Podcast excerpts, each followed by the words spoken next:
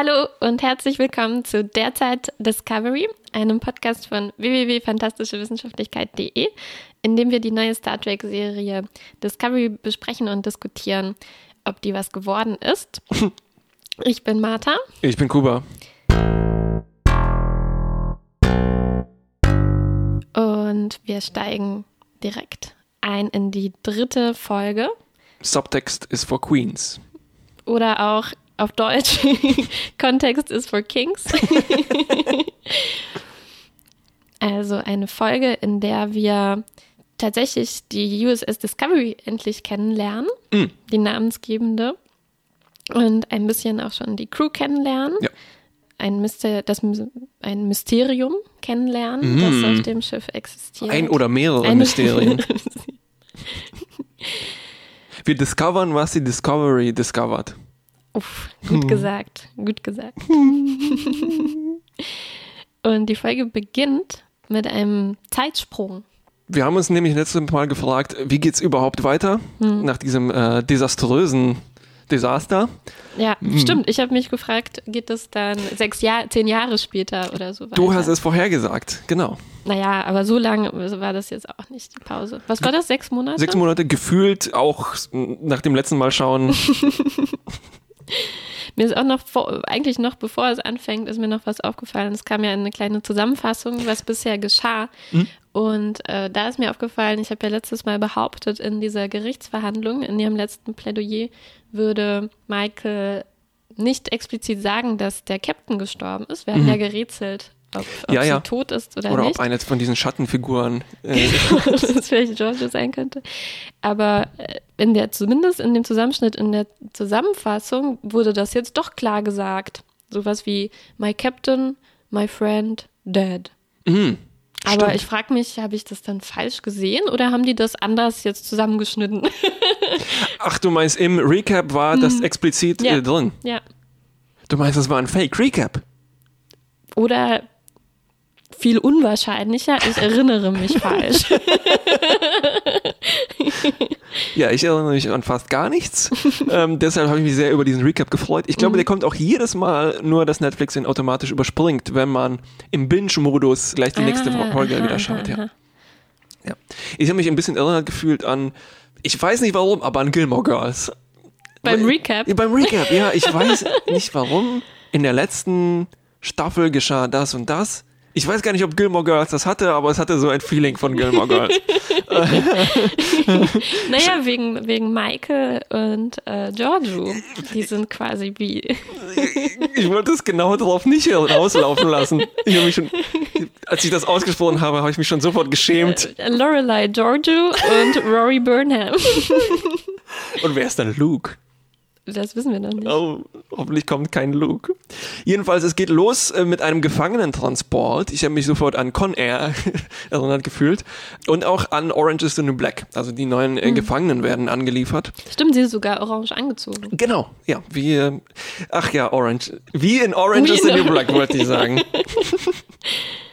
Wir erfahren, dass in diesem Desaster 8000 äh, Menschen gestorben sind. Äh, mhm. Burnham weiß es auch ganz genau, wie viele es waren. Sie verfolgt ein sehr schlechtes Gewissen. Und es geht gleich los äh, vom Regen in die Traufe, nämlich ähm, sie fliegen in eine gefährliche, fiese Wolke. Mit elektrizitätsessenden Tieren drin. Ach, ich dachte die ganze Oder so ähnlich. Hm, die Wolke ist Elektrizität. Ich dachte, das Stimmt, sie sagt Spezies so und so. Also es ne? könnte natürlich auch die ganze Wolke Ich dachte, sein, es wäre ja. die ganze Wolke gewesen, ja. ja. Und es erscheint äh, Frost auf dem Fenster. So, so hat, hat sich so ja? angefühlt. Ne? Mhm. Und ich habe mir so sehr einen Moment gewünscht, wo sie sagt: Oh, guck mal, Frost. und dann. Die ähm, Spezies heißt GS54 ich habe leider nicht in den Trivias bei IMDb nachgeschaut, ob das nicht eine tiefere Bedeutung hat, äh, weil solche Momente kommen später noch. Vielleicht ich, gab, vielleicht kam die auch schon mal vor. Du meinst im, in bisherigen mhm. Star Trek Sachen. Das Wer könnte weiß. sein. Ich hätte bei Memory Alpha vielleicht besser schauen sollen. Jedenfalls habe ich äh, ganz schnell gegoogelt und habe festgestellt, es ist äh, ein Isolationsmaterial, eine Yacht, also die GS54-Yacht. Mhm. Und mein Favorite war ein, ein Basketballkorb. Spitzname Goalrilla. Jedenfalls ist Burnham ziemlich niedergeschlagen. Na, weil sie, weil sie denkt, sie ist verantwortlich für den Tod von 8000. Genau, sie kriegt auch ganz viel Stink-Eye ab, weil sie eine Meutererin ist. Ne? Ähm, und sieht so aus, als ob sie total innerlich zerstört werde und aufgegeben hat. Ich fand eigentlich, also ich habe mir aufgeschrieben, dass es mich erinnert hat an die Szene, wo sie in der Gefangenenzelle saß in der letzten Mhm. Folge und so stoisch in sich gekehrt war und das alles so an sich abprallen lässt. Ah, du meinst, das ist so eine vulkanische psychische Schutzfunktion. Ja, so Man kam sagt, es mir vor. ich Sie kann- kam mir jetzt nicht so super Ich- depressiv vor. Ich kann eh nichts machen, deshalb mache ich nichts. Ja, Sehr clever. sehr logisch. Ja, Logisch, ja. Das Desaster spitzt sich zu. Die Pilotin wird, glaube ich, ist, wird die Rausge- rausgesaugt? Mm, ja, ja, und es wird dann nicht gezeigt, ob die noch aufgefangen wurde. Das ist unklar. Noch- Schicksal unklar. Ja, ich glaube, vielleicht in Folge 8 werden wir ihr Schicksal erfahren. Natürlich Ja, werden sie gerettet. Und zwar von dem kreis- und dreieckförmigen Schiff, was ich so in den letzten Folgen vermisst habe. Genau, das war jetzt ganz deutlich, die geometrischen Formen. Ich, es war eigentlich bescheuert. Ich, man sieht die schon im Intro, nur dass diese Form, glaube ich, nicht ganz so zum Ausdruck kommt, wie das äh, in, in dem Trailer zu sehen war. Also die USS Discovery rettet das Gefangenenschiff. Mit einem auch sehr schön gemachten Reinflieg-Moment und man sieht die, ihre Nummer, die Registrierungsnummer mit NCC 1031, also noch unter 1701. Ah, Und das war so ein Ui. Hallo Star Trek Moment. Ne? So ko komisch geformte Schiffe mit runden Momenten und ja. Und äh, danach kriegen wir eine Einführung eigentlich in die Discovery mit so einem Fish out of water Moment, weil die Gefangenen auch an diesem Ort äh, neu sind. Das heißt, die müssen für sich das erklären, was hier los ist. Und das ist dann eine so eine schöne Einführung ähm, für uns, weil so kann man Exposition ein bisschen äh, verpacken. Ne? Und wir lernen eigentlich alle Crewmitglieder so nacheinander schön kennen. Zuerst Security Officer Laundry? Nee. Ähm, Landry, Landry. glaube ich. Gut, dass du sagst, ich habe immer nur noch Chief of Security Ah, okay, irgendwann. Ja. Die beleidigt erstmal die ganzen Gefangenen als all kinds Ja. of garbage, den sie aus dem äh, Weltraum aufsammeln. Typischer Chief of Security in dem Fall. Worf hätte das bestimmt gleich gemacht. Ja, aber Tascha nicht. Tascha nicht? Ja, ja, ja, ja, ja. Okay. Hm. Und, äh, und Tuvok auch nicht. Was haben wir hier wieder für einen Müll aufgesammelt? Ja, ich versuche verzweifelt zu überlegen, wer war Chief of Security auf Deep Space Nine, damit wir alle durch haben. Enterprise Odo. lässt sich mal weg. Odo. Odo hätte Odo was. hätte so schon sowas gesagt. Odo hätte Dann komisch hätte geguckt, glaube ich. Nase hätte das gedacht. Und danach werden alle Gefangenen überraschenderweise irgendwie in die Mensa eingeladen zum Essen. Hm? Na klar, hungrig. Aber die werden überhaupt nicht beaufsichtigt oder so. Oder? Die dürfen einfach da Ich erinnere mich grob an Handfesseln, aber das war nur eigentlich Ah. in diesem Shuttle. Ja. Nö. Wo sollen die auch hingehen? Stimmt.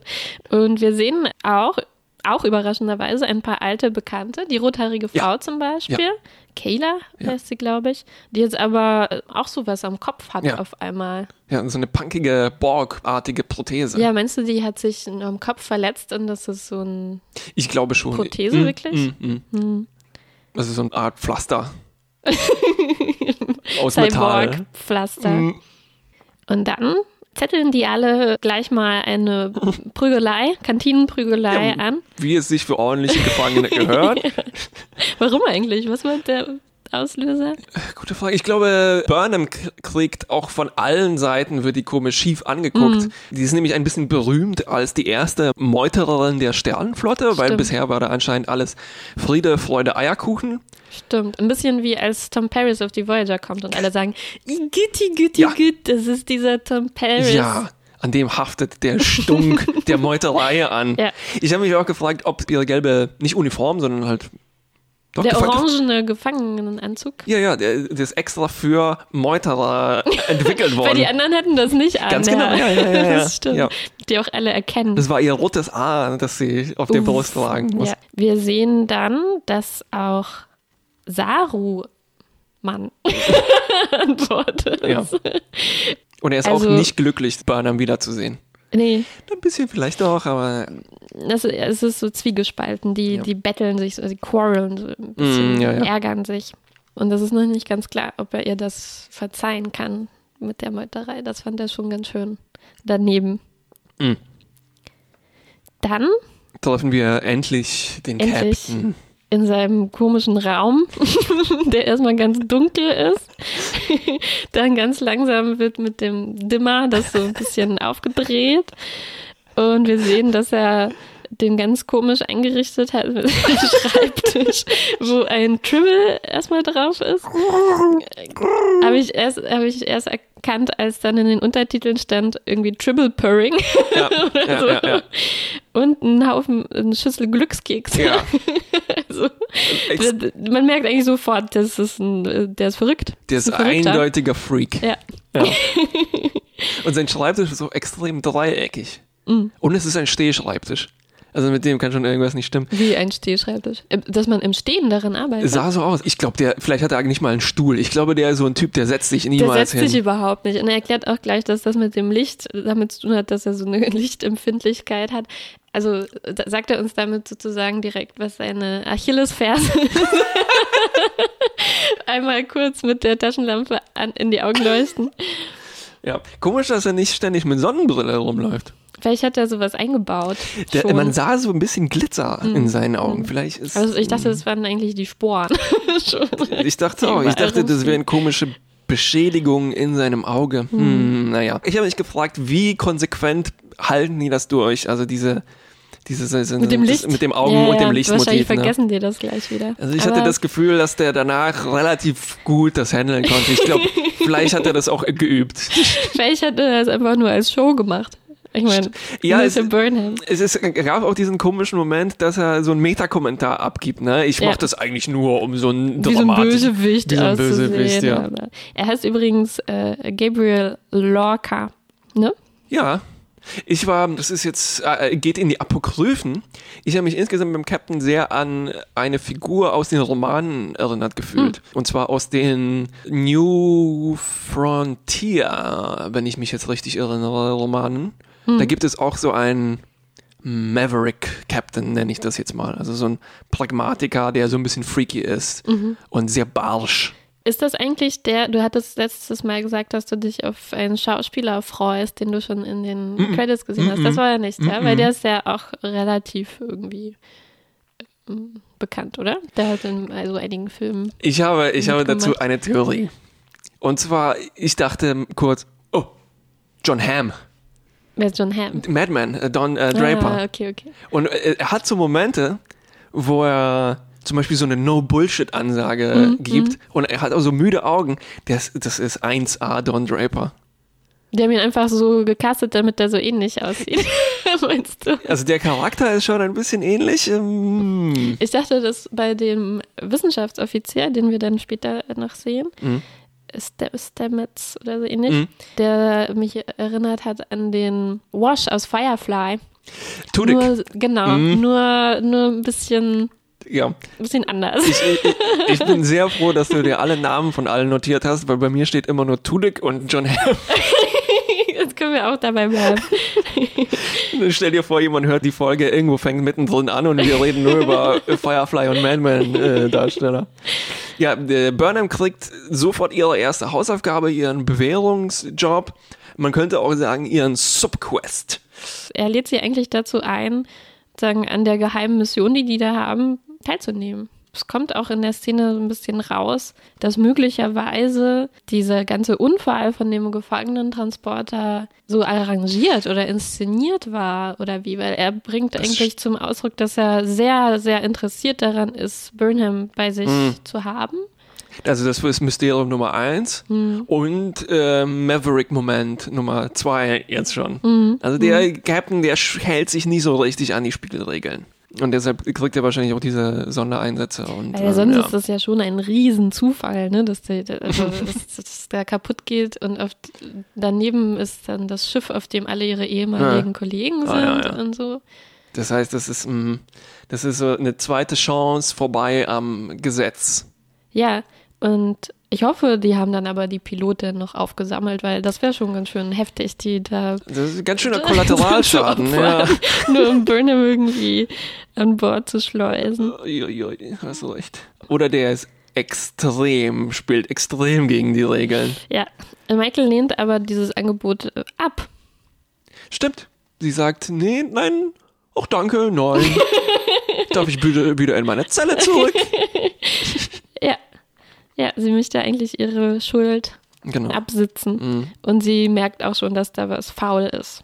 Sie hat das ziemlich gut gerochen. Ja. Weil faul geht es weiter. Ja. Sie wird nämlich gleich zur Strafe mit einer seltsamen Roommate in Quartier gepackt. Tilly. Tilly. Der, die Bestrafung ist nämlich, dass sie mit der größten Schnarcherin des Schiffes in einem Zimmer schlafen muss die sie auch nicht erkennt. Also das fand ich schon überraschend, weil sie, also Michael ist ja jetzt nun die größte Meutererin oder die erste Meutererin der Sternenflotte, mhm. aber Tilly hat sie, äh, erkennt sie nicht. Und das hat mich schon auch schon in Deep Space Nine immer ein bisschen gewundert, dass die Leute gar keine Bilder in den Nachrichten anscheinend zu sehen bekommen. So. Ja. Also auch im Dominion-Krieg, da gab, gab es immer so Momente, wo jemand zum Beispiel nicht wusste, wer, also der Cisco gegenübersteht und nicht weiß, wer das ist oder so. Anscheinend spielen Bilder da gar keine Rolle in, im Journalismus oder in der Nachrichten in der Berichterstattung. Ja, also hätten die ja sicherlich schon mal ein Bild von ihr gesehen. Ich begrüße diese Entwicklung. ja. Ja, und anscheinend waren dann die textuellen Beschreibungen von Burnham auch nicht ausreichend. Nee. Und Tilly erkennt sie eigentlich nur durch ihren komischen Vornamen. Genau. Oh, ein Mädchen, das Michael heißt. Hm. Ja, ein bisschen schade. Es hat mir bis jetzt gut gefallen, dass das völlig unkommentiert ja. bleibt. Richtig. Aber jetzt doch. Ja, naja, das ist halt, Tilly ist, das ist halt Nerd. Tilly, ja. ja das ist halt Tilly. Aber ansonsten ist Tilly ja ganz nett. Und hat mich erinnert, so ein bisschen der Typ wie, äh, wie, wie Michelle aus American Pie oder so. Oh ja. redet viel, ist so fröhlich. Sehr guter Vergleich. Sieht auch ein bisschen vielleicht ja, ähnlich ja, ja. aus. Schade, dass das nicht alles in Hannigan ist. Die ist ja jetzt schon zu alt. Für so eine junge ist sie Offizierin oder Fähnrich? Hm. Hm, weiß ich nicht mehr. Und dann ähm, Du kannst auch dir gerne noch ein paar Arms genehmigen. das ist einfach nur Material für, das, für den nächsten Zusammenschnitt. Dann sehen wir noch ein paar besondere Eigenschaften von der Discovery. Mm. Und zwar fällt denen auf, als sie durch das Schiff gehen, dass alle so komische Abzeichen haben, ja. die schwarz sind. Kommunik schwarze Kommunikatoren. Es sind ja keine Kommunikatoren, ne? Die Kommunikatoren sind noch so. Ah ja, ich habe das jetzt nur so. ah, du hast völlig recht, ja, ja, ja. Im wahrsten Sinne ja, Handheld. Ähm, und es gibt auch keinen gelben oder roten Alarm, sondern einen schwarzen Alarm. Ja. mm, Mystery Nummer zwei. Ja, und während Michael sich dann noch mit Tilly unterhält, sieht man auch so, da bricht dieser Alarm aus. Als sie im Quartier sind, ja. Im Quartier sind, dann fangen, fangen auch ja. diese Flüssigkeit so an zu schweben, ne? mm. ne? Und so komische Dinge gehen da vor sich. Ganz komische Dinge, weil Tilly wendet sich noch ab äh, von Burnham, als äh, sie sie darauf anspricht. Das ist nicht nur passiert irgendwas Komisches, sondern es gibt so eine Art Verschwörung. Also sie sagt, ist, du hast nicht die Sicherheitsfreigabe. Das heißt, mhm. auf der Discovery geht es nicht mit rechten Dingen vor sich. Und da alle sind eingeweiht. Aber es, es gibt auch genau. schon Zweifel. Die schwarzen, sleeken Badges, die Lage ist generell angespannt, so würde ich das bezeichnen. Genau, ja. Und, Und es ist auch Krieg. Ja. Wird auch ständig ja, wiederholt. Aber alle ne? behaupten, ne? es ist ein Wissenschafts- Schiff und sind da so ein mhm. bisschen ausweichend. Mm. Außer Saru, der stopft durch die Gänge und mampft Blaubeeren. ja, stimmt. Und macht nochmal deutliche Vorwürfe an Michael. Sagt ihr, you are someone to fear. Ich freue mich schon, naja, oder ich bin gespannt auf, was die für eine Beziehung haben werden, mm. also Saru und Michael. Ja, ja. Und wir kriegen auch noch die Information, leider jetzt ganz endgültig, irgendjemand erwähnt, eine Rede bei Captain Georgios Beerdigung. Mhm. Also da, das wird wohl nichts mehr mit der Wiederbelebung, mm, auf die mm. wir gewartet haben. Mm. Das wird noch. Seufz. Ja, also nächste Folge wird das alles noch viel weniger. Oh, oh, oh nein. Dann sehen wir Mysterium Nummer drei, das irgendwie geheime Wissenschaftslabor, weil äh, Sarah bringt Burnham an ihren Arbeitsplatz. Ich habe gelesen, dass dieser Code, der da, also der ist erstmal, sieht ja aus wie bei Minority Report, ne? Also er schwebt so in der Luft und man kann ihn so Ja, ja, sie wischt den auch und wischen. es macht auch Wischgeräusche. Wischgeräusche. Ja, ja, ja. Ich habe gelesen, dass der Code von einem Virus ist, Stuxnet oder so. Mhm. Das gucken sie die sich da an. Ähm, Einen ganz alten Virus von der Erde. Ja, ähm, Burnham hat das sofort durchschaut. Das war gar keine, Ja, ja, ja. kein richtiger Test. Und die sagt dann stimmt. irgendwie so irgendein Blödsinn über Quantenmechanik und äh, Astrochemie. Aber natürlich durchschaut sie sofort, dass das ein 300 Jahre alter Virus von der Erde ist. Und sie sagt auch noch, da ist ein Fehler ja, ja. Es war aber ein tatsächlich interessanter Moment, weil ich glaube, wir haben zum ersten Mal tatsächlich echten Code in Star Trek gesehen. Also man, man Mhm, Ja, hat stimmt. früher sehr oft Leute was programmieren, hören oder sehen, aber das war alles ganz wischiwaschi. Ja, ja, ja, ja, stimmt. Stimmt, das war ziemlich konkret. Stuxnet übrigens der Virus, glaube ich, der dafür verantwortlich war, die iranischen Zentrifugen zu sabotieren. Richtig? Vielleicht wollen die, vielleicht interessieren die sich, und unser Techniker nickt. vielleicht interessieren die sich ja tatsächlich dafür und wollen die klingonischen Zentrifugen äh, auf ähnliche Weise manipulieren. Stimmt, weil die laufen noch mit alten Siemens Linuxen. Und dann sehen wir auch dieses große Labor voller leuchtender Pünktchen. Mhm. Du meinst die in der mysteriösen Kammer. Ja, Ich war erstmal sicher, da kommt irgendwann erscheint da noch ein Klingone und an dem werden irgendwelche schrecklichen Tests vorgenommen. Uh, das Aber nein, immer wenn es eine, eine komische leere Kammer gibt, das ist eine Tschechows-Kammer sozusagen, die muss mit irgendwas gefüllt werden und wir Stimmt. werden später auch sehen, mit was sie gefüllt Da habe ich schon gesagt, werden. mit leuchtenden Pünktchen. Ah, sie muss noch gefüllt werden mit was. Ja, ja, das stimmt. Und um in diese Kammer reinzukommen, Ja. muss man auch die gesperrte Tür überwinden. und normalerweise ist es bei Star Trek ja so, dass man da diesen Sicherungskasten irgendwie aufmacht und darin was. Ja, ja, ähm, oder Code Alpha 2. genau. Aber hier haben die eine andere Technologie, nämlich den Atemscan, Breathalyzer. der relativ einfach zu überwinden ist, muss man sagen. Also es reicht, so einen Lappen zu nehmen und jemandem vor den Mund zu halten und dann kommt man da rein. Vielleicht reicht es sogar, mit jemandem ein Gespräch zu führen. Und Mhm. dann machst du einfach so.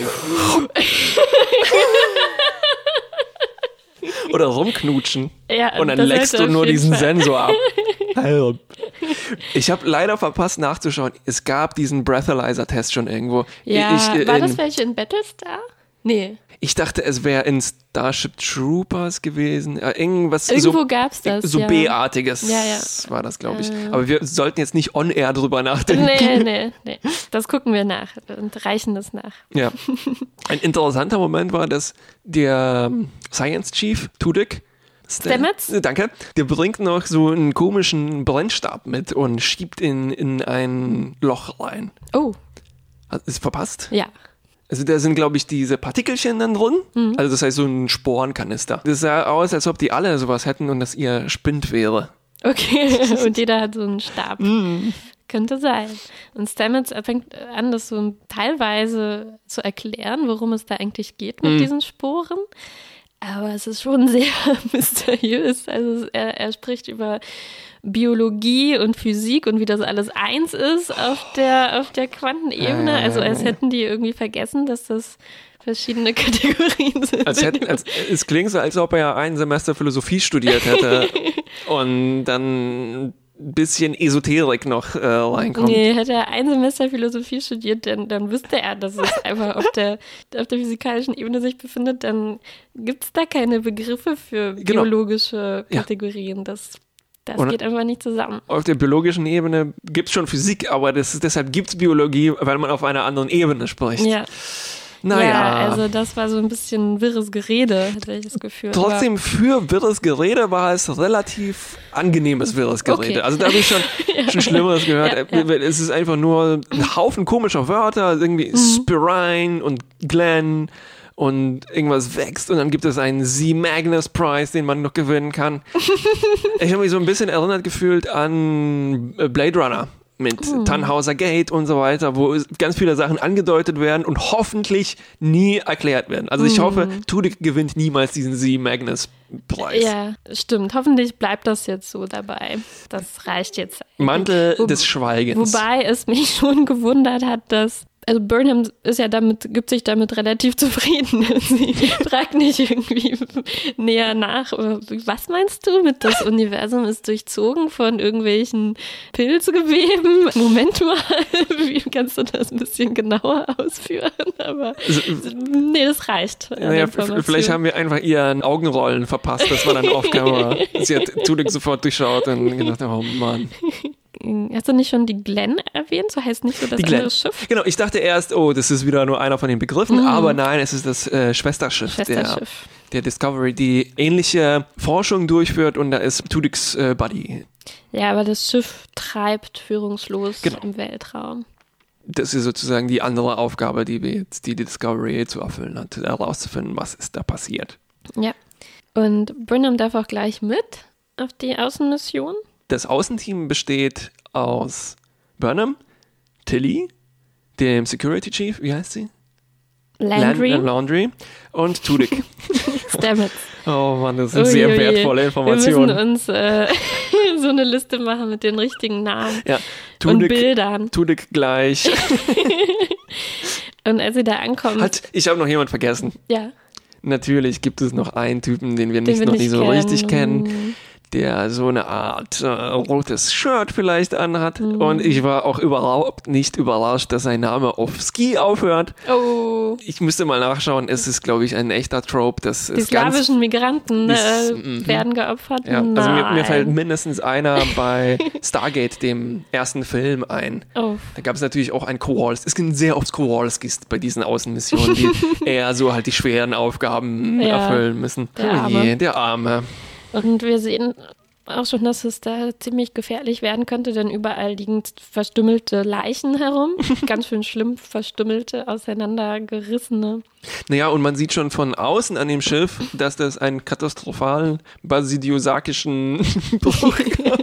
Das haben die gesagt. Wie, was Bruch? Catastrophic Basidiosac Rupture. Oh, das klingt echt Und übel. das ist wieder diese komischen Begriffe, aber ganz gut, weil Burnham kann das halb entziffern Ah, ja, und, ja, ja, stimmt. und stimmt. zählt eins und eins zusammen und es kommt Pilz raus. Immer kommen Pilze raus.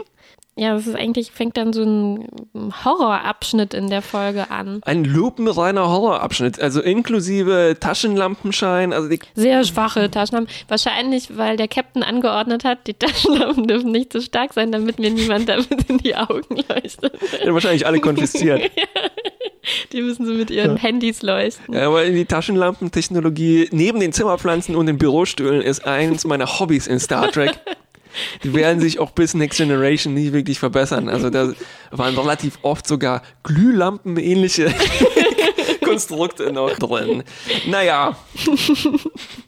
Ja, jedenfalls Taschenlampen, sehr, sehr schmale Lichtkegel. Geräusche. Dann Boom. äh, Blut so macht überall. es. Wir haben lautes Atmen. Dann, äh, Die Türen gehen auf und zu. Ja, und einer versucht, äh, einer wird aufgehalten von Von einem einem. Gummistiefel.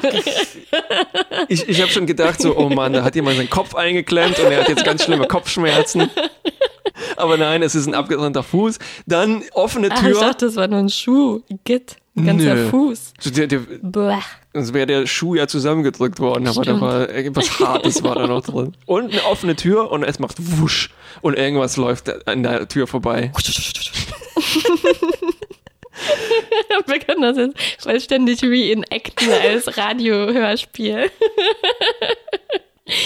Und dann in einem anderen Gang, als die weiter reingehen, merken die dann, dass da auch klingonische Sachen rumliegen, Butlets und auch tote Das sind Klingonen, die, die klingonischsten Sachen überhaupt.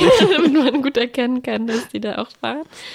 Ja, aber wahrscheinlich waren nicht die Klingonen die Angreifer, weil die sind auch alle tot. Genau. Und wir sehen riesige Klauenspuren im Metall. Das- Klauenspuren? Klauenspuren, Ach, ja, ja, Klauen. ja. Da, was ist so Ich dachte wie Klauen? bei It so. Von riesigen Ja. Clownschuhen. Ja, leerer Luftballon. rote Nase. Wasserfleck. Und, äh, Schminkflecken. Naja, also es ist schon relativ klar, dass es sich um ein Monster handeln Monster, muss. ja. Trotzdem sagen die, hey du da in den Schatten.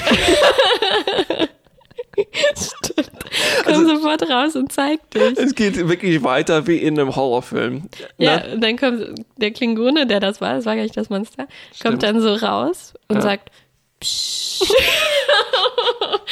Aber er wird leider gefressen. Es ist mal so ein bisschen, als ob das ein Geist ist. Ne?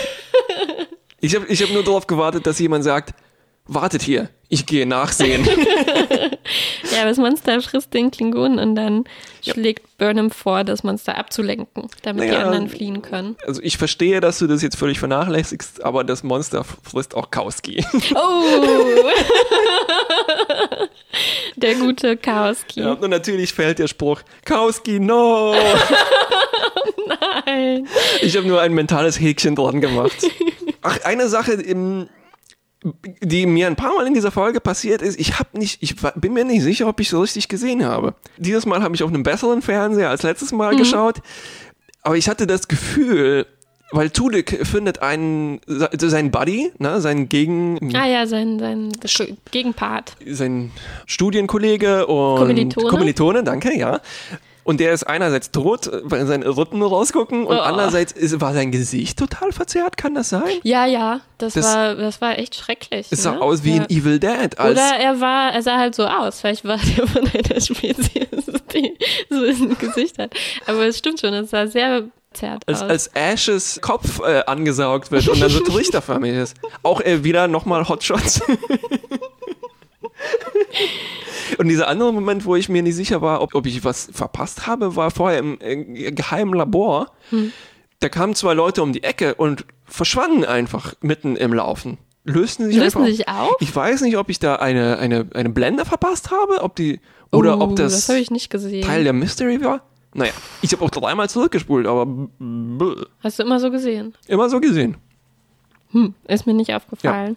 Dann geht es horrormäßig weiter und wir machen den nächsten Horrorfilm durch, nämlich Alien, weil es kommt zu einer Verfolgungsjagd durch die Durch Jeffreys-Röhre. Jeffreys-Röhre.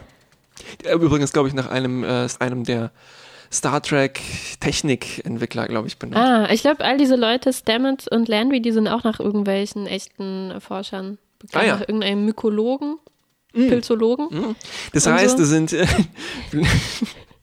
das sind einfach die Nachfahren von berühmten Genau, Mykologen. be be berühmten Pilzforscher. ja, die von Generation zu Generation das Geheime wissen. Wir wissen über die, die Pilzbahnen, die das Universum durchziehen, weitergegeben haben. Also heute gibt es die eigentlich schon.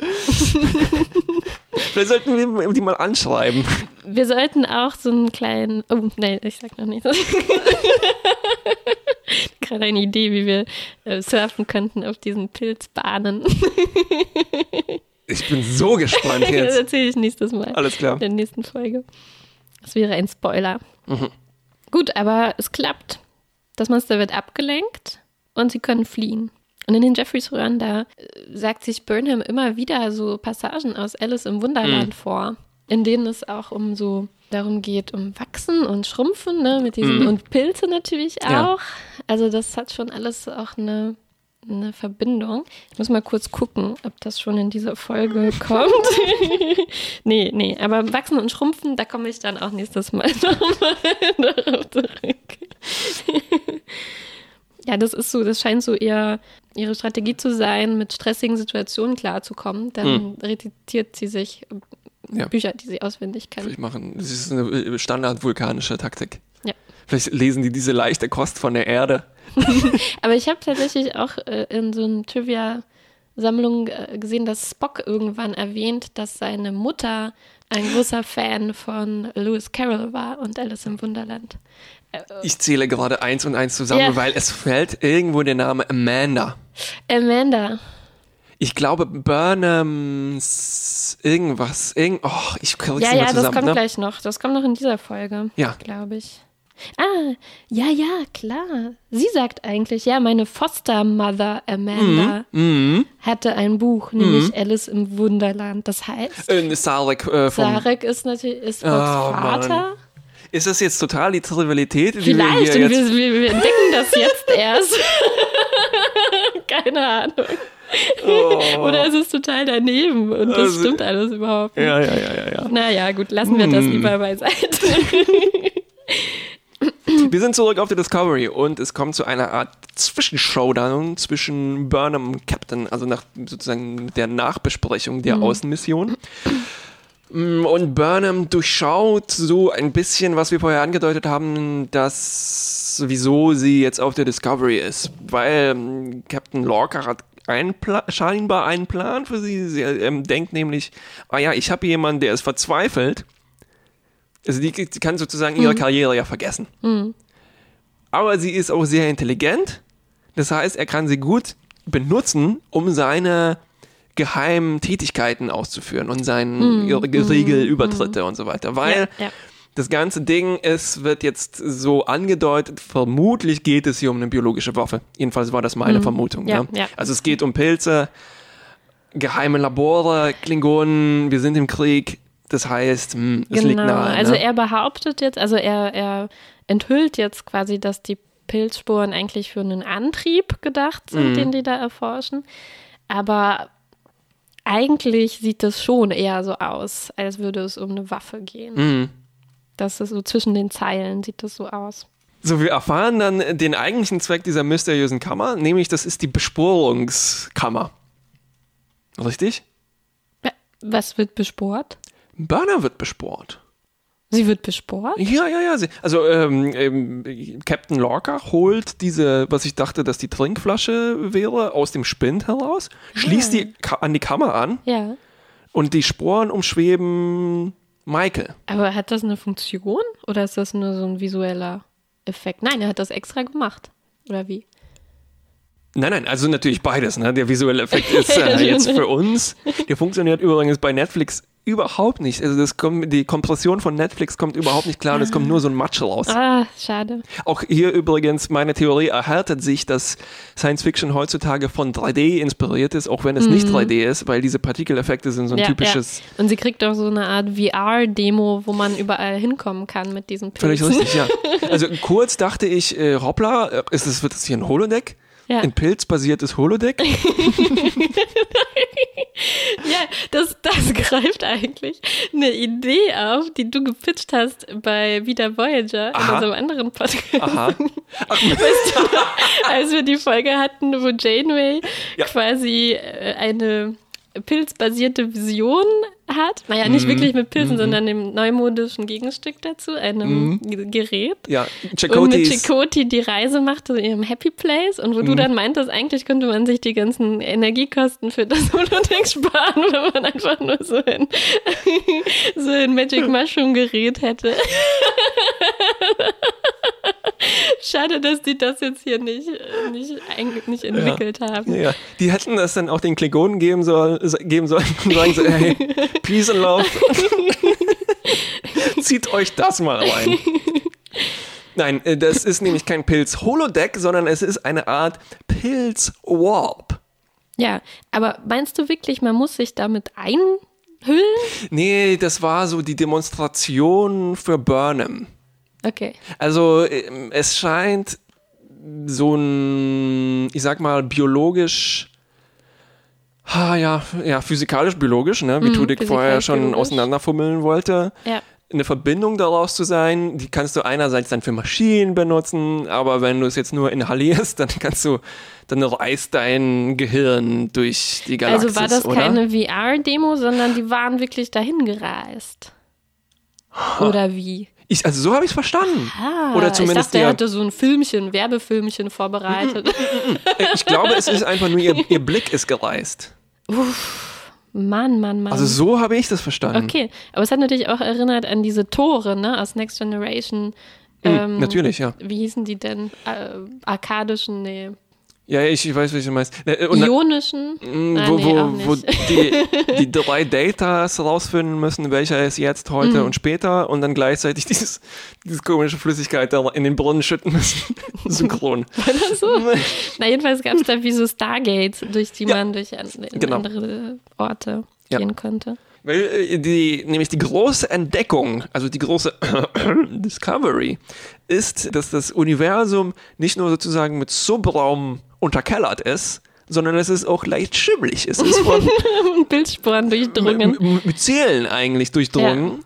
Ja, nicht von Pilzsporen, sondern von Pilz, wie so Wurzeln. Geflecht. Geflecht, ja. Und auf diesen Geflechten kann man wohl schnell reisen. Das ist der Ja. ganze Clou an dieser Geschichte. Und der Plan ist, wir gewinnen den Krieg nämlich durch den Transportvorsprung. Genau. Und ich habe einen, gutes, einen guten Vorschlag gelesen, wie das eigentlich heißen sollte. Ja. Telesportation. Oh Mann, das ist viel besser als mein Vorschlag. Was ist dein Vorschlag? Pilzwarp.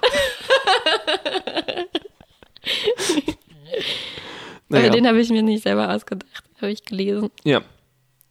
Dann, also nachdem jetzt der Plan enthüllt ist, versucht Captain Michael für seinen Plan zu gewinnen. Und er deutet schon an, so, hier, guck mal, es ist Krieg, da kann man, kann man jetzt nicht immer so ganz genau aufs Gesetz schauen, bist du auf meiner Seite. Kontext ist for Kings. Und da erklärt sich der Titel, ne? Genau, so, also, dass er meint, im Krieg, im Kriegskontext sind andere Sachen erlaubt. Mhm. Ja, ja, ja. Ich dachte auch im Sinne von, dass er auch ihre Meuterei jetzt nicht so schlimm findet, weil in dem Kontext, in dem sie stattgefunden hat, sie auch so, er sie ganz gut fand. Genau. Also im Prinzip der Zweck heiligt die Mittel. Ja. ne? Ja. Ja, und er gibt ihr einen Glückskeks. Ich dachte, er gibt ihr einen Pilz. äh, es sah kurzer aus wie ein kleiner Pilz. Wir wissen ja auch nicht, womit die gefüllt sind. Ähm, Da sind keine Die- Sprüche drin, oder? Ach so, du dachtest, es wären so einfach Teigtaschen mit Pilz. Njam. Ja, dann sehen wir, sind wir wieder, glaube ich, in der Mensa oder Kantine und sehen, wie das Shuttle abfliegt, mit dem die Gefangenen wieder ins Gefängnis gebracht Genau. werden sollen. Und Saru beobachtet das Mhm. und die, seine Ganglien stehen ihm zu Berge. Wissen aber nicht ganz warum. Wahrscheinlich, weil Ja. er irgendwie ahnt, Burnham ist da nicht mitgegangen und irgendwas Schlimmes wird vielleicht passieren. Hm. Sind das deine Ganglien oder freust du dich, dass ich auf dem Schiff geblieben bin? Äh, Tilly freut sich auf jeden Fall, Dass Sagt Burnham dann auch, doch geblieben dass ist? sie geblieben Mhm. ist.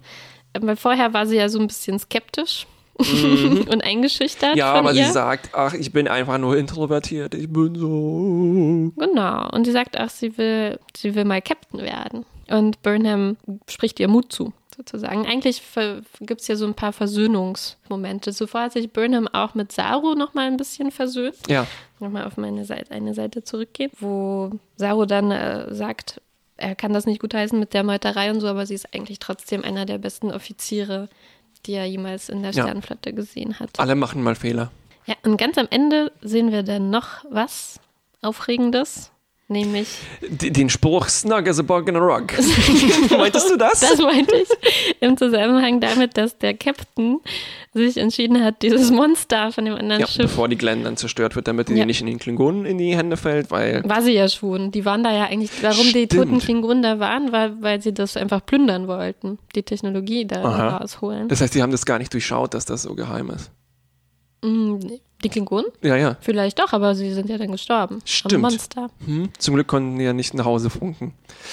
ja. Vielleicht dachten die sich auch so, oh, ey, was machen die mit den ganzen Pilzen? Pilzen. Ganz schön schmutzig Schlag, hier. diese Menschen, igitt.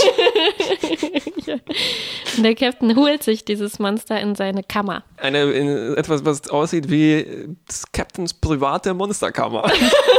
Stimmt, das ist in seinem Zimmer, oder? Ja, ja, naja, das Nee. ist in seinem privaten Waffensammlungsraum. Und Landry hat ihm dabei geholfen. Mhm. so, die Folge ist vorbei. Ja. Und? Beobachtungen. Ich habe jetzt noch eine ganze Menge. Ah, jetzt erst Jetzt fängt erst das Fleisch das war, an. Das war die kurze Zusammenfassung. Das ist eine kurze Zusammenfassung, ja. Das ist nur gerade mal 40 Minuten. Ich, ich hatte auch das Gefühl, dass es einer der dichtesten. Also es war so viel Material hier drin. Hm. Also die Stemmen ganz schön. Das war wie nochmal ein Pilot eigentlich. Ne? Ja, das wäre eigentlich, das hätte auch der Pilot sein können. Also man könnte sich auch die Frage stellen, wäre das jetzt ein guter Pilot gewesen, Oh. Ohne das, ohne das, was wir letztes Mal gesehen haben mit dem ganzen äh, Zeug auf der Shenzhou. Mhm. Und man würde jetzt die ganz, ganze Hintergrundgeschichte sich so inferieren müssen aus dem, was die anderen zu Burnham sagen und so. Und es wäre mysteriös, warum sie so unbeliebt ist und Mhm. was, was Mhm. ihr dazugestoßen ist, wer Giorgio ist. Ja. ja, weiß ich nicht. Vielleicht müsste man einen Director's Cut machen und alle Folgen dann zusammenschneiden Mhm. mit so Flashbacks. Apropos Flashbacks, ich habe mich gefragt, ob das nicht eventuell auch dann die Möglichkeit ist, zum Beispiel Giorgio dann noch mehr zu sehen. Ja, bestimmt, bestimmt. Vielleicht kommt sie als ähm, Giorgios Cousine noch. ich, ich gucke gerade. du wie Laura Palmer? Mhm, ich gucke gerade Twin Peaks. Hat eine komische rote Brille auf, ein bisschen, bisschen doof war. Das war schon ein gutes Zwischenfazit. Ich habe noch ein paar verstreute Beobachtungen, die Bitte. ich unbedingt noch loswerden wollte. Also mich interessieren ja äh, sehr gerne noch so die komischen Nebensichtlichkeiten, die in Star Trek passieren. Ich finde zum Beispiel sehr interessant, zum ersten Mal sowas wie einen Bus zu sehen, also diesen Gefangenentransport. Das war Ja. völlig untypisch Ja. äh, einem Shuttle. Ne? Die si- sitzen da tatsächlich auf so Bänkchen. Reihe, ja. Und man sieht hinten die Fenster. Es ist auch seltsam. Es ist ein neuer Warp-Effekt. Also es sind nicht mehr die vorbeihuschenden Sternchen, sondern so eine Art Blitzzeug. Dann neue Uniformen natürlich. Also klar, ne, ich glaube, die sind jetzt tatsächlich sehr gut anknüpfend an die, den Vorpiloten von Original Aha, Series. da also so hatten mit ja noch andere Sachen an. Ne? Dunkelblau, Nicht dunkelgrau und so so weiter, dunkel. ja. Schöne Momente auch mit den nicht Kommunikatoren, also noch nicht Kommunikatoren, Mhm. sondern Badges. Die haben, es ist jetzt ihr aufgefallen, die haben so kleine Icons für das, was die Leute sind. Also Aha. neben den, neben den Markierungen grün, braun, schwarz, Mhm. blau. Übrigens, wie die Kabel an einem Herdanschluss sind. Und was sind da für Symbole? Also- so ein kleines Reagenzglas für die Wissenschaftler. es geht so in die Richtung. Also es gibt einen Kringel, wo ich nicht ganz verstanden habe, für Okay. das hier, so ein, so ein Schneckchen. Na, für den Bäcker. Der Doktor, Donald. sehen wir aber erst in der nächsten Folge, hat so ein kleines Kreuzchen. Ah. Und die Kommandoebene hat, glaube ich, so diesen, dieses Sternchen mit, dem, mit der verlängerten oberen Zacke. Ah. Also das sind sozusagen die roten. Hast du das mit dem Standbild dir vergrößert und Na, angeguckt? Hat man das sehen können? Ich habe einfach sehr gute Augen. ah. Dann ist mir aufgefallen, anknüpfend an das, was du zur letzten Folge beobachtet hast, und zwar hast du kritisiert, dass die Klingonen durch ihre Masken gehemmt sind im, im Reden. Ne? Ja. Das war in dieser Folge jetzt völlig unauffällig, weil das Einzige, was ein Klingone in dieser Folge sagt, war Sch. Also vielleicht, Dafür ist es ideal eigentlich, Genau. diese Szene. Vielleicht- wollte er sagen, wo- anfangen, ein Wort zu sagen, das mit S anfängt. Stop. Und zwar, ähm, als ich Saru gesehen hatte, Mhm. Weil sein Mund ist ungefähr genauso unbeweglich wie ein, Ja. eigentlich noch unbeweglicher wie ein Klingonenmund. Und seine Hände sind auch sehr unbeweglich. Oh, darauf habe ich es nicht Der hat geachtet. so lange Finger und er muss alle so ganz komisch anfassen, wie wenn er so lange Würstchen an den Händen befestigt hätte. Ah, ja. Das sieht ganz cool aus, weil Ja. sieht schon äh, sehr fremdartig aus, aber das ist auch sehr schwierig zu bedienen. Ja, die, die, die Hände von Saru sind auch so ein ähm, Moment, weil ich glaube, dadurch, du, wie du letztes Mal beobachtet hast, durch die Maske musste er auch ganz viel auf seine Körpersprache verlegen. Und Ja. deshalb benutzt er auch viel seine Hände. Stimmt, aber es stimmt, so ungelenk kann er auch nicht sein, weil er hat der Blaubeeren damit gegessen. das ist eigentlich eine sehr äh, präzise Arbeit, die, die aufzuheben. Jedenfalls habe ich mich gefragt, ob Saru ähm, nachträglich aufgenommen ist, also ADR. Also das heißt Äh, nachgesprochen. sein, sein, seine Dialog, ja. Mhm. Ach so, vielleicht ist sein Mund ausreichend genug überdeckt mit Make-up, dass man äh, und bei den Klingonen geht das nicht, weil dann würde Mhm. man sehen, dass das asynchron ist. Vielleicht, Ne? vielleicht. Aber es ist schon komisch, dass sie es bei den Klingonen nicht gemacht haben. Ja, vielleicht haben sie es versucht und es sah zu unsynchron aus. Ja, schön fand ich, die, wie das Shuttle abhebt. Das ist auch sehr untypisch für Star Trek. Es ist nämlich wahnsinnig schnell. Also entweder entspannen die sich bis Next Generation und das Tor geht ganz langsam auf und abheben und sowas. Und auch schöne Effekte, so die Kraftfeld, das Kraftfeld macht einfach nur ein kleines Loch auf, das dann so Okay. schupp Ja. durchschlupst. Schöne Effekte Ja. bisher. Ja. Gefällt mir sehr gut. Und bei diesem Rausschlupfen des Shuttles ähm, ist auch die Kamera relativ verrückt. Also Hm. ich, wir hatten das schon in der letzten Folge beobachtet, dass die Schiffe sich nur nicht, nicht nur irgendwie gegenüber hängen wie Ja. in einem Dialog, sondern dass die Kamera denen teilweise so schräg hinterher fliegt Mhm. und auch so die Anfangsszene, wo die Discovery so dramatisch ins Bild kommt. Mhm. Ähm, Es ist schon ungewöhnlich. Die haben das Potenzial, eine völlig CGI-Kamera Mhm. ausgeschöpft. Ich habe mich gefragt, wieso die das nicht schon in Voyager gemacht haben, also wo es schon Ja. anfing, dass das völlig digital ist. Ne? Und ich habe eine Theorie dazu, weil mir teilweise hier die Schiffe modelliger vorkamen als jetzt bei Next Generation, wo es tatsächlich Modelle waren Hm. und wo die einfach von den Physikalität der Modelle eingeschränkt waren, indem wie die Kamera da rumfliegen Hm. kann. Ne? Also, ich weiß nicht. Die Schiffe kommen mir Hm, okay. unechter vor hier. Also wie manchmal zum Beispiel CGI Aliens unechter aussehen als diese dämlichen Puppen aus Star aus den alten Star Wars Filmen. Ja. Aber ich dachte, du hättest am Anfang gesagt, es kommt dir modelliger vor, also echter. Ja. Nein, unechter dadurch. ähm, die sehen mehr aus wie Modelle, Und dadurch merkt man, dass es dadurch echt genau, ja, während Modelle eher aussehen wie echte. Wie Schiffe. echte Schiffe. Puh. Okay, okay, okay. Ja. Also Vielleicht- sie, sie, sie versuchen, sie sagen mit dem CGI, schaffen sie es nicht, es ganz echt aussehen zu lassen, sondern sie lassen es eher wie Modelle aussehen. Danke für, dass du meine komischen mo Gedanken. modelliger als, als eigentliche Modelle. Da, danke, danke, danke fürs Aufdröseln, ja. Und auch diese äh, coolen eigentlich Effekte, wo m, die Kamera extrem weit erst fliegt und dann schwupp und dann auf einen Menschen fokussiert und dann sieht man, wie, wo die im Schiff drin stehen Mhm. Tatsächlich. Ja, ja, ja. Aber selbst das, das ist so eine eindeutige CG-Kamera. Das hat mich Mhm. erinnert an zum Beispiel Spider-Man. Okay. Also wo du plötzlich merkst, das kann jetzt kein Hubschrauber, das kann kein Kameramensch jetzt sein, Mhm. ja. das muss unecht sein. Und Ja. dann geht Ja. Mhm. bei mir ein Schalter, legt sich um und dann denke ich mir, ja, okay. Die- Die Akrobatik ist jetzt nicht mehr so aufregend, was Spider-Man da macht. Verstehe. Ich kann ja mal was einstreuen. Streu was ein, Der, der Tribble der Tribble. ist mir noch ein Anliegen auf dem Schreibtisch des Captains, weil du hast ja letztes Mal schon erwähnt, diese peinliche Geschichte in der Klingonen-Chronik, Mhm. dass die mal so ein Problem hatten mit Tribbles. Die, wie war denn das genau? Haben die alle Vorräte auf der Heimatwelt gefressen oder was hatten die da genau für ein Tribble-Problem? Verdammt, ich weiß es nicht mehr richtig. Auf jeden Fall hassen Tribbles Klingonen und Klingonen hassen Tribbles. Oh, schlimm. Und beide lieben aber Getreide. im Getreide. So ein Liebesdrei Liebes- und Hassdreieck. Und meinst du, dieser Tribble wird noch eine wichtige Rolle spielen? Könnte es sein, dass, dass dieser Tribble bei den Klingonen so viel Ärger macht, dass es eine kriegsentscheidende Rolle spielen wird? Du meinst, ist das ein Chekhovs Tribble? ja, der ist doch da sehr prominent platziert. Wie Ciscos Baseball oder so. Oder ist er da einfach nur, damit das so Du meinst, man, man sieht hin und wieder den Captain, wie er diesen Trip in die Luft wirft und wieder auffängt. Ja, es gibt so Momente, die sind eindeutig einfach nur platziert, damit er so ein Star Trek-igeres Gefühl hat.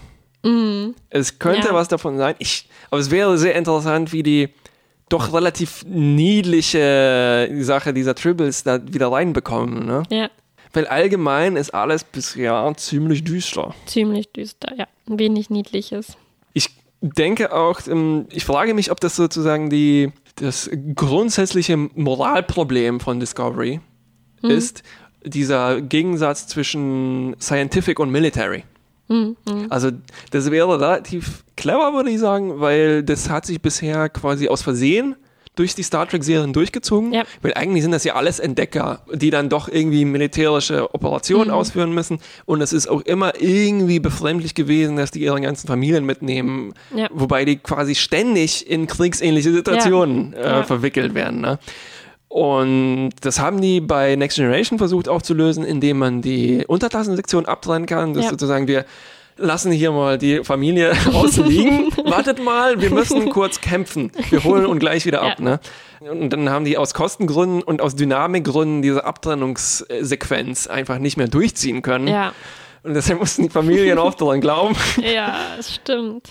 Also ich könnte mir vorstellen, dass das auch, das war jetzt in, den, in der Folge relativ präsent, Ja. die, die Befremdung auch von den Sternenflottenangestellten darüber, hey, sag mal, wir sind doch Entwickler.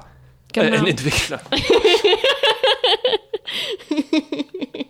Du als Entwickler hast Ich dich angesprochen gefühlt. ja, ja. Na, der Stuxnet ist mir. Äh, Ja, ich glaube, das, am stärksten kommt es in Saru rüber. Der hat, äh, glaube ich, ganz große Probleme mit dem Captain. meinst du nicht Tudek? Nein. Oh. Nein, ich glaube, Saru ist eigentlich hat die stärkste Entdeckermoral hier auf diesem Schiff. Er glaubt am stärksten daran, dass man nicht sich in militärische Sachen verwickeln Mhm. wird. Zumindest habe ich von ihm so Anti-Captain-Vibes ganz starke empfangen. Und dass er auch sehr enttäuscht war von Burnham, dass sie jetzt doch da mit ihm irgendwie gemeinsame Hm, Sache verstehe. macht. Vielleicht greife ich damit auf die nächste Folge vor, aber ich Hm. erinnere mich an eine Auseinandersetzung mit äh, Tudyk, der sagt, was soll Hm. Ja. der Scheiß? Ja, ich bin ja. doch Forscher. Ja, auch, auch. Na? Das stimmt. Ich habe keinen Bock auf Krieg. Ja. Und dass meine schöne Forschung Genau. missbraucht ja, wird. eigentlich ne? sind die alle so ein bisschen so drauf, bis auf Landry. Die ist ein bisschen kriegsbegeistert. Hm? Und natürlich der Captain.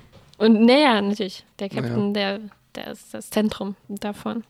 Und er sagt dann auch, ähm, äh, this is not a democracy. Ne? Ich bin der Captain. Hm. Im Krieg zählt Diskussion nichts mehr. Ich habe noch ein paar äh, Casual, weitere Casual-Momente aufgefangen. Ja. Und zwar fand ich einen schönen Akzent, äh, wohl schön, weiß ich nicht. Also Tilly, Hm. ihr Schnarchen ist nämlich auch begründet. Das ist nicht einfach nur ein komischer Quark, sondern sie hat Allergien. genau wie du. Die hat, sie hat auch spezielle Kissen. Interessant auch übrigens, dass die aus echten Chemikalien waren, nämlich aus Polyurethan und nicht aus Ja. irgendwie Duranium. Ja, Also wären sehr harte Kissen, aber Duran. das merkt man schon am Namen, dass das. Äh, ähm, und äh, interessant, dass sowohl Allergien als auch Polyurethan als auch Schnarchen in der Zukunft noch existieren. sehr lange ja. noch das äh, stimmt, aber werden. ich glaube auch Erkäl Na, wie war denn das? War die Erkältung eigentlich besiegt? Ich meine mich zu erinnern, dass Beverly Crusher da mal was dazu gesagt hat. Ja. So, ah, wie primitiv, ihr habt ja hier habt ja noch, eine, äh, noch Erkältungen und Lungen. Ja. Wahrscheinlich als die mal in der Vergangenheit gelandet waren. Stimmt. Aber die denken natürlich nicht so weit, dass man das vielleicht mit der andyrianischen Grippe vergleichen könnte, die natürlich längst nicht ausgerottet ist. Es gab jetzt, apropos Tribble, noch einen Moment. Es gab, glaube ich, ein Gorn-Skelett. Gab es, ja, Ne? ja, ja. War das ein Gorn? das war ein Gorn-Skelett. Es, es sah ein bisschen antanidisch aus. Nämlich Äh, wie sah das aus? Äh, Antanidisch. Was ist Ein, Antanidisch? ein, ein, ein Entenmensch. wie in der, der, der Dokumenta, Wie du? der was? Wo war das? Aber nicht beim Captain in, in seiner Waffensammlung. Nee, irgendwo im Irgendwo Hintergrund. Im, entweder aus Krankenstation oder im, in einem Labor oder sowas, ja. ja. Da, wo, es hin, äh, wo Skelette eigentlich auch hingehören. gehören. Die sind einfach zum äh, anatomischen Studium. Ja. Falls mal ein Gorn in die Krankenstation kommt und behandelt wird. Müssen die nachgucken. genau, Wo kommt dieser Knochen jetzt hin? genau. Dieser Knochen ist verbunden mit dem Hüpfknochen. Haben wir hier die Krankenstation schon gesehen? Ich dachte, nee, die kommt nächstes Mal. Okay, das, dann war ja, ein ja, ja. Labor, ja. Eigentlich wollte ich noch dich was fragen. Ja, Und zwar schieß los. am Ende dieser Episode Mhm. hatte ich das Gefühl, dass der Captain das alles sich nur ausgedacht hatte mit diesem Pilz Drive, Pilz. Warp. Ist dir das auch so gegangen?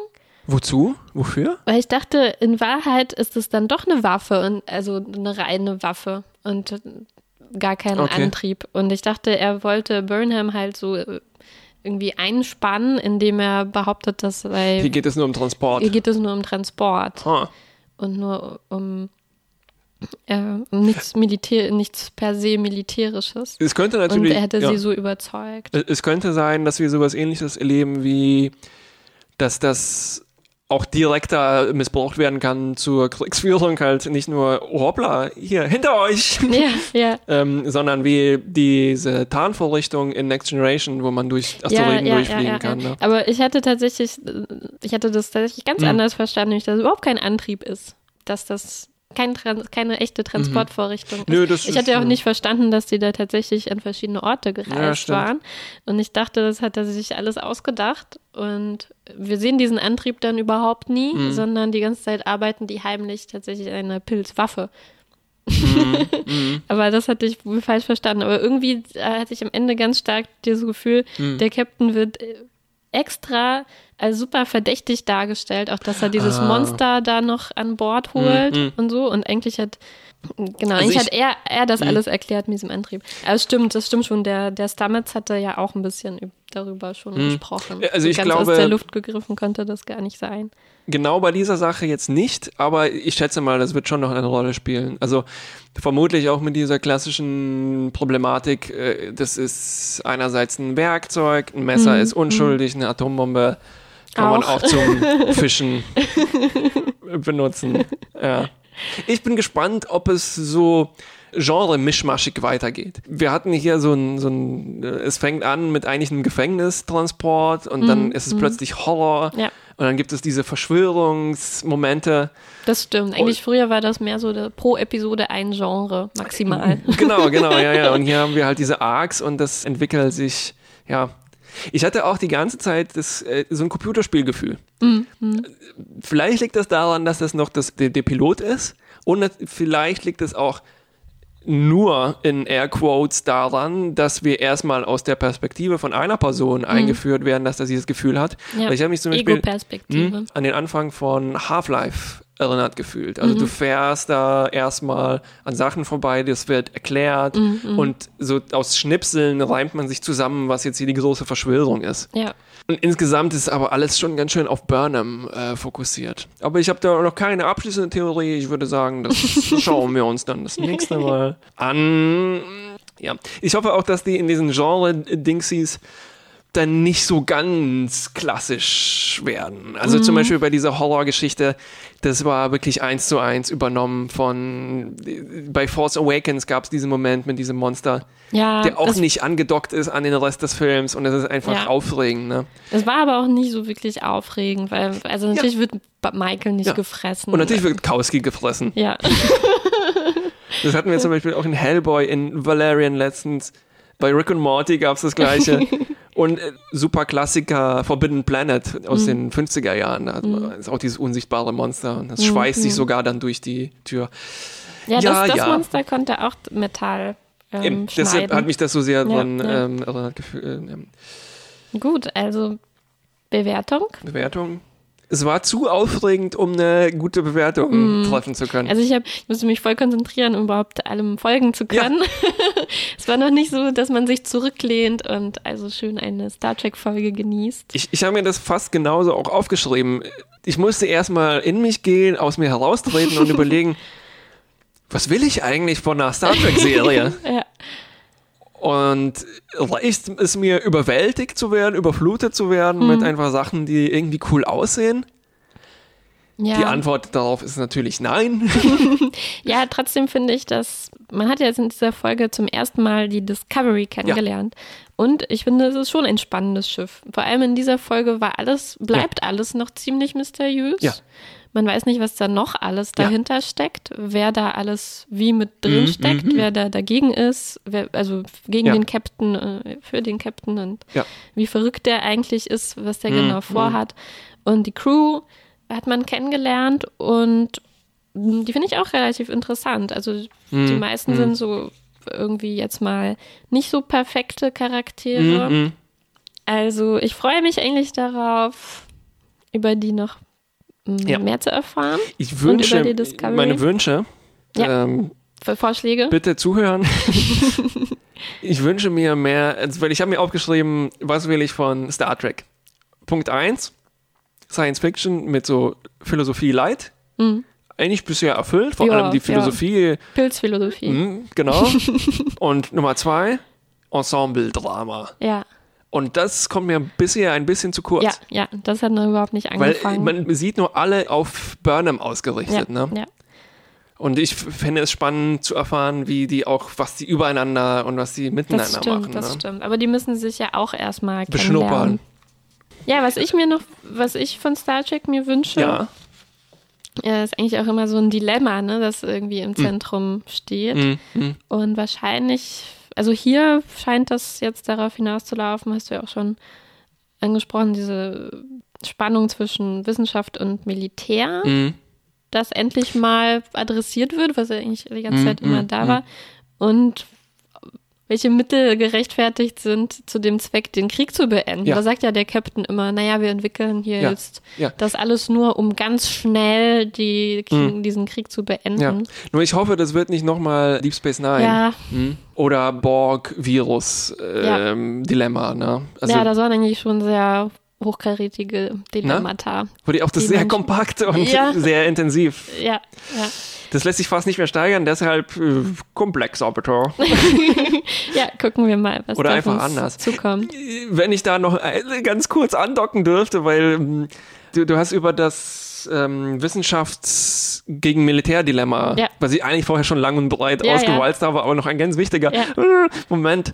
Als ich ein junger Junge war und ein, Ein frischer, Junge, Junge. frischer Star Trek-Fan Hm. und dann meinen ersten anderen Star Trek-Fan getroffen habe, weil ich war eigentlich... Mich. Nee, der nicht du bist und nicht äh, Nicht Mami. kleiner als du. Ja, und? Und das war ähm, hier viele Grüße an David Montwe. Und er hat mich so ein bisschen verstört, weil er sagte so, ja, aber was findest du denn eigentlich so ganz gut an dieser Gesellschaft, die da so Mhm. pseudo-idyllisch vorgestellt wird? Das sind eigentlich nur Kriegsschiffe. Ja, Und das hat der als, als achtjähriger Junge nee, gesagt. als, nee, da waren wir 18 oder sowas, aber Okay, wie da hast du deinen ersten Star Trek-Fan? ja. Okay. Dann habe ich mir das gerade falsch vorgestellt.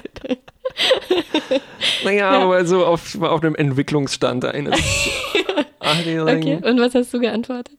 Erstmal stand mir der Mund offen, weil ich das so bisher noch nie gesehen habe. Deine Und dann, Ganglien haben sich aufgestellt.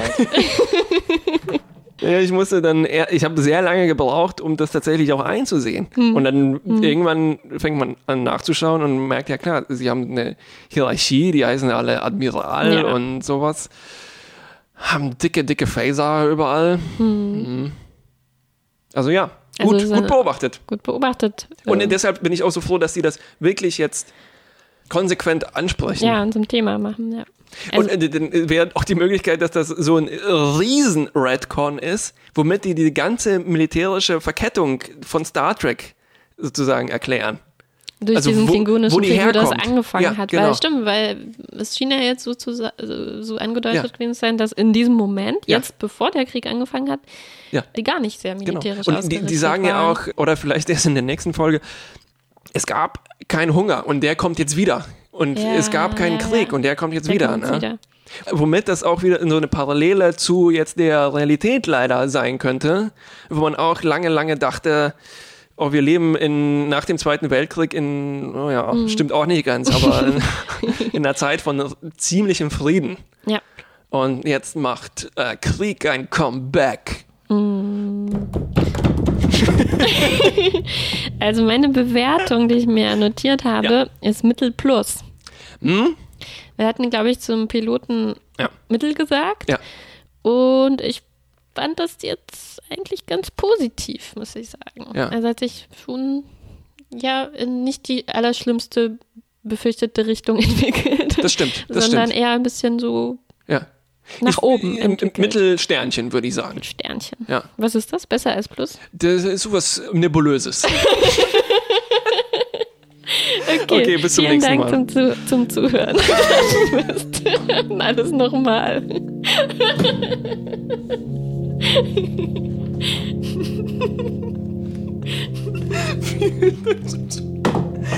Will ich aufschreiben. Warum sagen wir es jetzt immer? Ja, klar.